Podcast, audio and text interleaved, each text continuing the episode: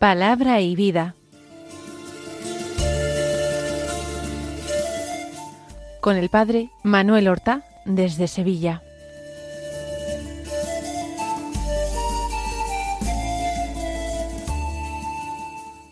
En el nombre del Padre y del Hijo y del Espíritu Santo. Amén.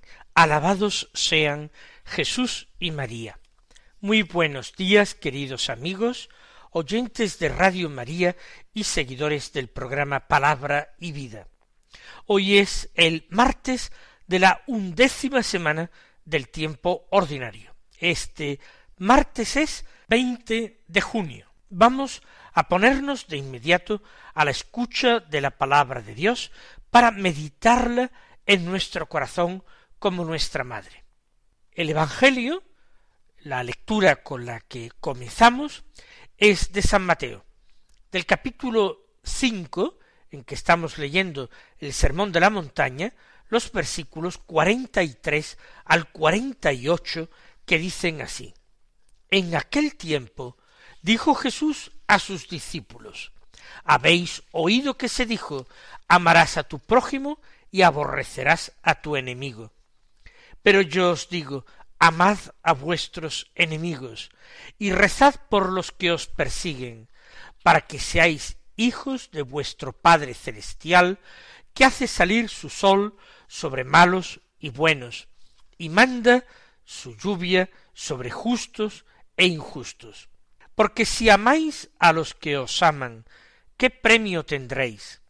¿No hacen lo mismo también los publicanos? Y si saludáis sólo a vuestros hermanos, ¿qué hacéis de extraordinario? ¿No hacen lo mismo también los gentiles? Por tanto, sed perfectos, como vuestro Padre Celestial es perfecto. Continúa el Señor impartiendo sus enseñanzas en este memorable sermón, impartido cerca del lago de Genesaret.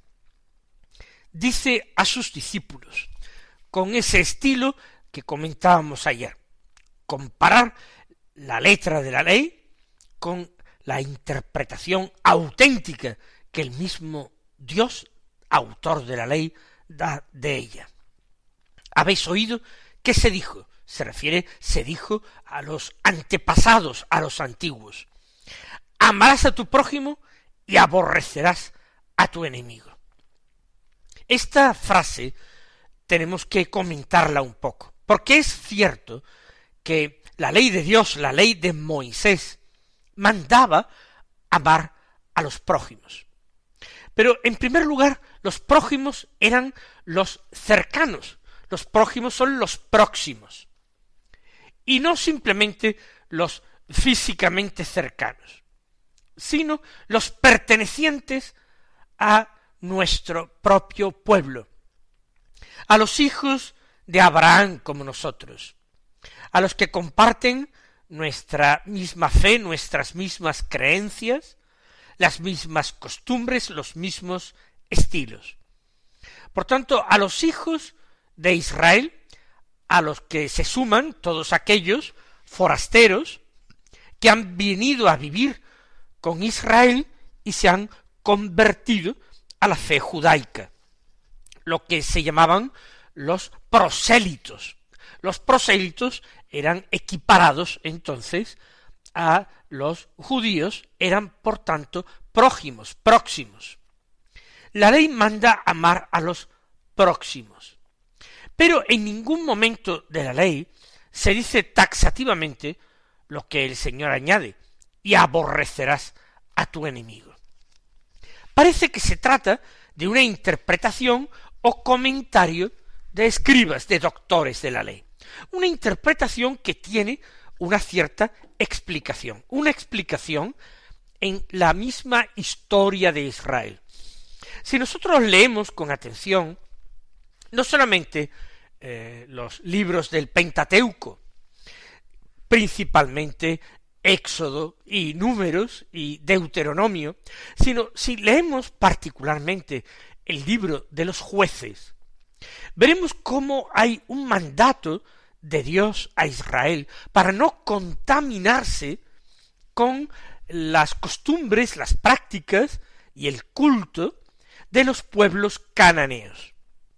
La conquista de la tierra, que se va completando progresivamente con Josué, lleva aneja un programa de exterminio de casi todos los pueblos cananeos. Pocos de ellos son los que eh, son eh, perdonados por su adhesión a Israel, por su sometimiento a Israel y su voluntad de formar un pueblo con Israel. Los demás pueblos son dados al exterminio. Es una disposición brutal. ¿Quería acaso Dios esto? Es una voluntad de Dios interpretada por el autor sagrado. Dios no quería la contaminación idolátrica. Sin embargo, muchos de estos pueblos al final subsistieron también no ya sometiéndose a Israel, sino que por falta de coraje, valentía, por comodidad, les perdonaron, no les estorbaban y de alguna manera desobedecieron las órdenes de Dios, permitiendo que convivieran en la misma tierra pueblos que adoraban a otros dioses y que terminaban tentando a muchos israelitas para venerar a estos dioses, que como podían ser representados en imágenes, como tenían patrocinios atractivos sobre las cosechas, por ejemplo, sobre la fecundidad de los animales o de las personas, pues era, como digo, una continua tentación para los judíos dar culto también a estos dioses. No abandonar el culto a Yahvé, pero no eh, tener el culto a Yahvé como el único culto posible. No es a solo Yahvé, sino también poniendo una vela a Dios y otra al diablo, encomendarse a esos dioses de la tierra de los cananeos. Se decía que proporcionaban buenas cosechas. Entonces, había para ser un buen israelita que odiar a estos pueblos paganos que habitaban una tierra que era santa y que había sido prometida a los patriarcas y a su descendencia. Entonces, la interpretación de los doctores de la ley podía llevar o llegar a esta formulación que hace Jesús. Amarás a tu prójimo, pero aborrecerás a tu enemigo, aborrecerás al pagano que vive en medio de tu pueblo, que no cree en el Dios de Israel, que da culto perverso a otros dioses, a veces hasta con sacrificios humanos. Continúa el Señor. Pero yo os digo, es de nuevo la misma fórmula de autoridad. Él tiene una autoridad no solamente semejante a la autoridad de Moisés, sino superior. Esto escandaliza a los judíos en tiempos de Jesús y en los tiempos actuales, que un hebreo, que un judío, aunque sea un judío eh, santo, un hombre muy interesante que enseñó cosas extraordinarias, sin embargo, se postule como autoridad superior a la de Moisés. Esto es absolutamente intolerable para un buen judío. Pero yo os digo, amad a vuestros enemigos y rezad por los que os persiguen. Vamos a ver, Jesús aboga por este amor a los enemigos. Los enemigos entonces ya no son solamente los de fuera, los extraños, los paganos. Enemigo no es solamente lo contrario de prójimo. Son personas que positivamente me quieren mal. Por eso, después de amad a vuestros enemigos, dice, rezad por los que os persiguen, los que os hacen daño, los que no soportan, los que buscan perjudicaros. Y la razón por la que Jesús dice esto es para que seáis hijos de vuestro Padre Celestial, que hace salir su sol sobre malos y buenos, y manda la lluvia a justos e injustos. El primer motivo por el que hay que amar a los enemigos es porque nuestro Padre Dios ama a todos, ama a los buenos y ama también a los malos. Y la prueba de ello es que hace dones y regalos a unos y a otros. El Padre hace salir el sol sobre malos y sobre buenos. Manda la lluvia, que fecunda los campos y permite obtener buenas cosechas, a los campos de los justos y a los campos de los injustos. Dios ama, no hace acepción de personas. Por supuesto, quien rechaza este amor, quien rehúsa darle el culto que Dios pide, él mismo se está situando fuera del ámbito de este amor. Él mismo se está atrayendo el castigo, la ruina. Pero el Padre en sí es amor.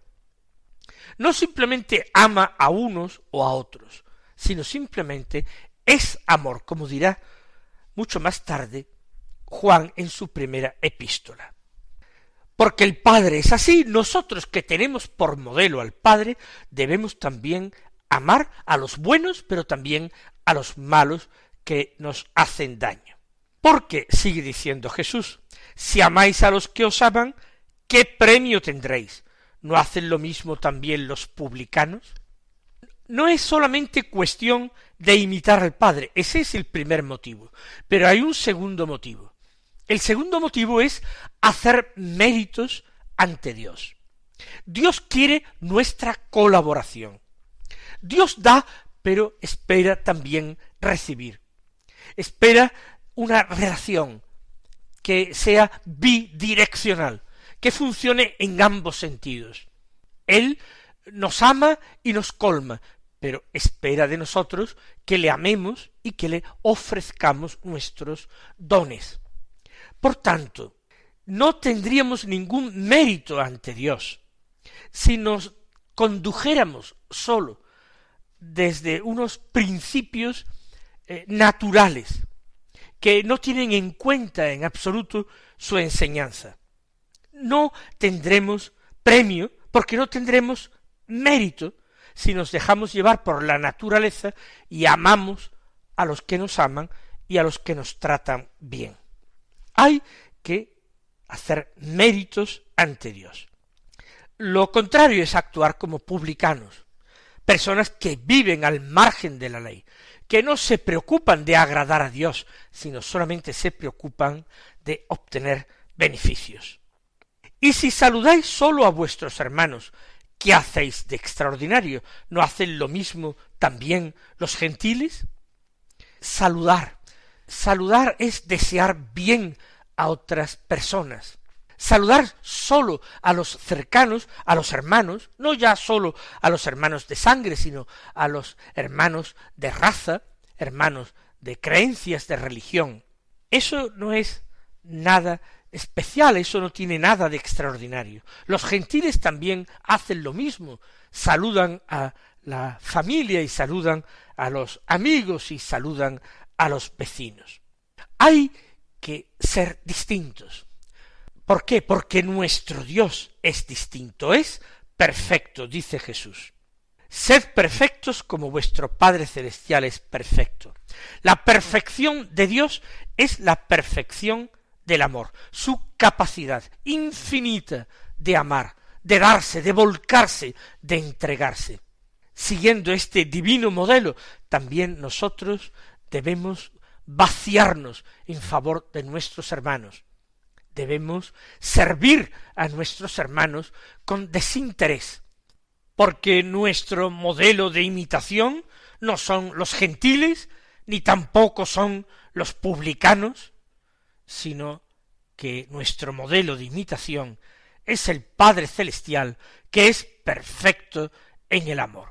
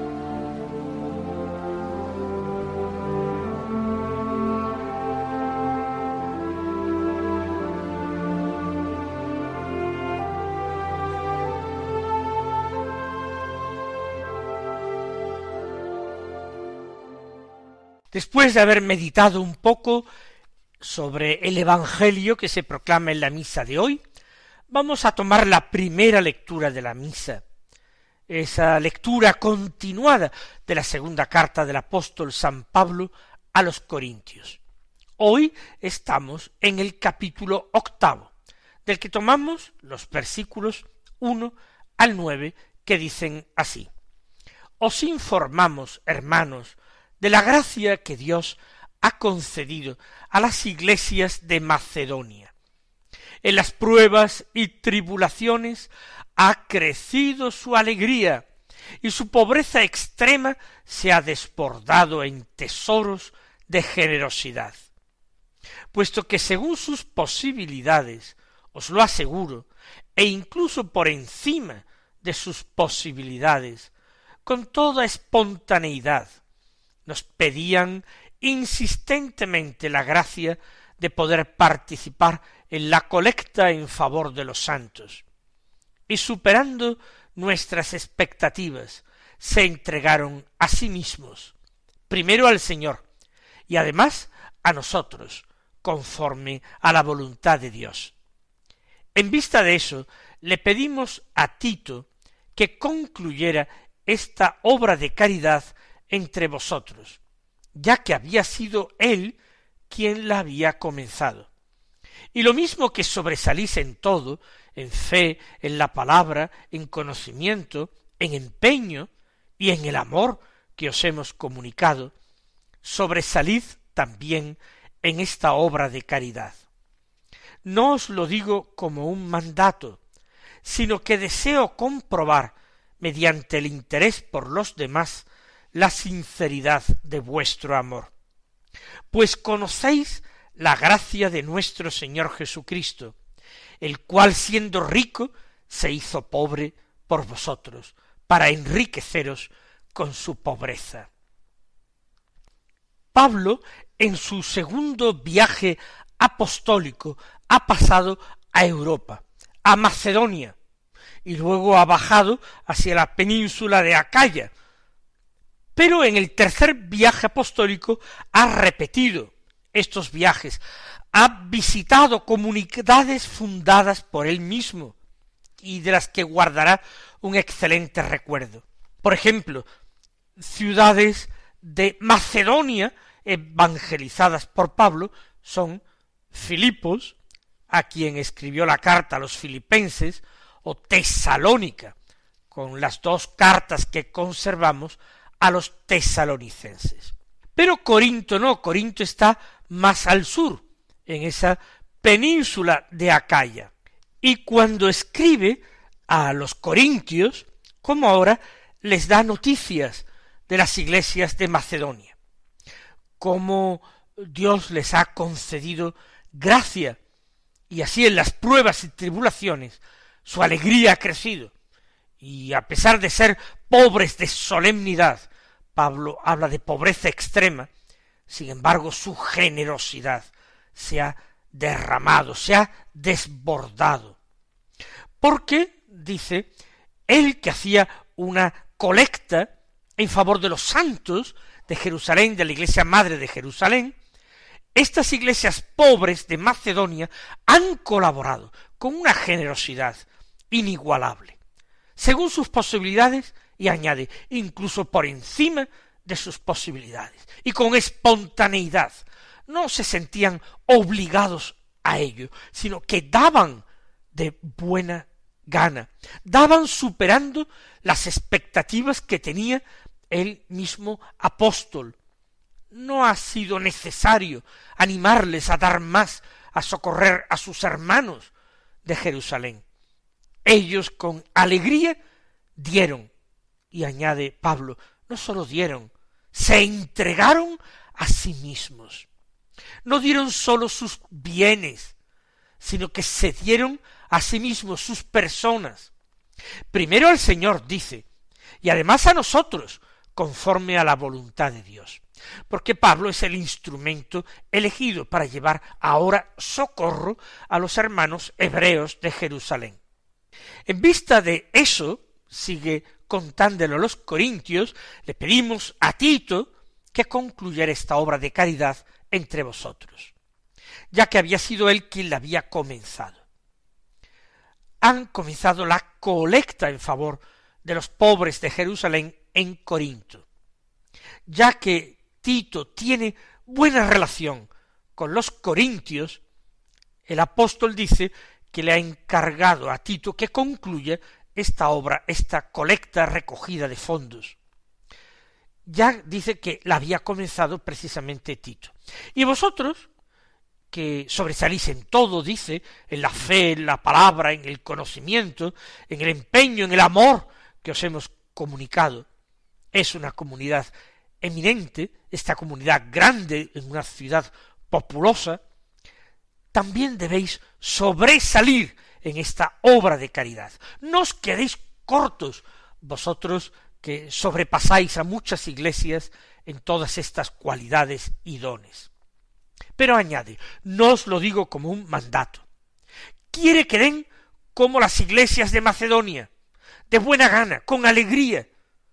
No lo digo como mandato, sino que deseo comprobar mediante el interés por los demás la sinceridad de vuestro amor. El amor no puede reducirse a palabras, a buenos deseos. El amor no puede eh, quedar reducido a cortesía para con Pablo y honores para su persona. Sobresalid, les dice a los corintios, en esta obra de caridad. Eso sí, no como mandato, sino que quiero ver el interés por los demás que tenéis y por tanto calibrar la sinceridad de vuestro amor. Pues conocéis la gracia de nuestro Señor Jesucristo. ¿Cuál es el ejemplo? ¿Cuál es la gracia de Cristo? Dice Pablo, siendo rico, se hizo pobre por vosotros para enriqueceros con su pobreza. Lo mismo debéis hacer vosotros. Lo mismo tenemos que hacer nosotros.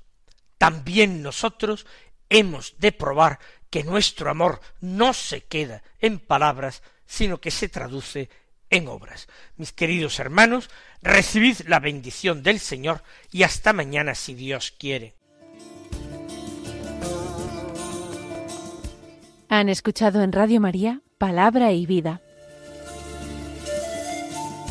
un programa que dirige el Padre Manuel Horta.